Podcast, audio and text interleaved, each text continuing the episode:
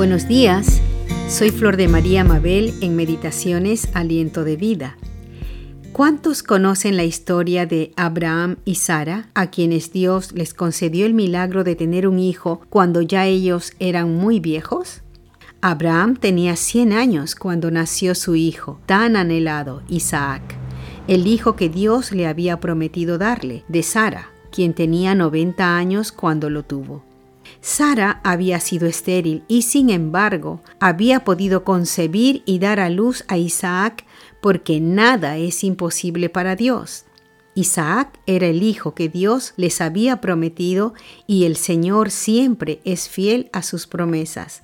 Como consecuencia, este hijo era muy especial para Abraham, tanto que Dios quiso probar si Isaac era quien ocupaba el lugar más importante en el corazón de Abraham. Este pasaje se encuentra en Génesis 22, del verso 1 al 19, pero ahora leeré los versos 1 al 3 y dice, Después de estos hechos, Dios quiso probar a Abraham, así que lo llamó. Abraham, respondió Abraham, aquí estoy. Y Dios le dijo, Toma a tu hijo, el único que tienes y al que tanto amas, a Isaac, y dirígete a la región de Moriah, y una vez allí ofrécemelo en holocausto, en un monte que yo te indicaré.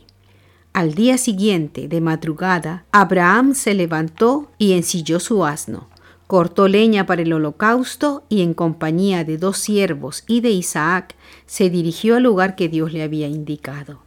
En los versos 9 al 12 dice, Una vez llegaron al lugar que Dios había indicado, Abraham erigió un altar preparó la leña y después ató a su hijo Isaac y lo puso sobre el altar encima de la leña.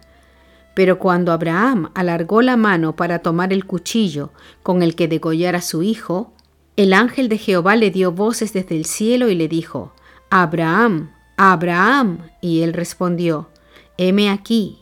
Y dijo, no extiendas tu mano sobre el muchacho, ni le hagas nada, porque ya conozco que temes a Dios por cuanto no me rehusaste tu Hijo, tu único.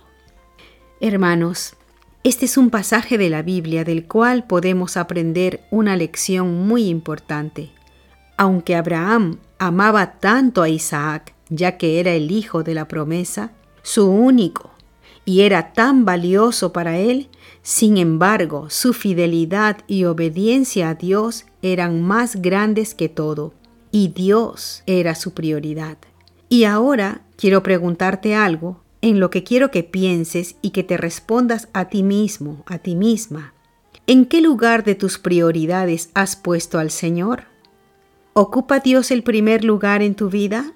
O puede que me digas, creo que lo tengo en el segundo lugar, y te sientes contento con esa respuesta. O puede que le hayas puesto en el último lugar. ¿Quién o qué ocupa el primer lugar en tu vida? Tu familia, tus hijos, tu cónyuge? ¿Es tu trabajo el que ocupa el primer lugar en tu corazón?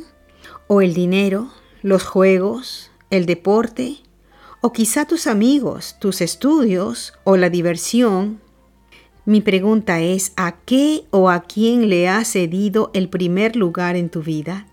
¿Quién ocupa el trono de tu corazón? ¿O qué cosa ocupa el trono de tu corazón? Déjame decirte, Dios no aceptará nada menos que el primer lugar, pues Él es Dios, es el Rey de reyes y el Señor de señores. Dios no aceptará nunca un segundo lugar en tu vida. Él quiere ser siempre el primero. Él quiere ser el Rey que se sienta en el trono de tu corazón. Es tu Dios y Creador. No aceptará nada menos de ti. Dios es el único merecedor de toda gloria y toda honra.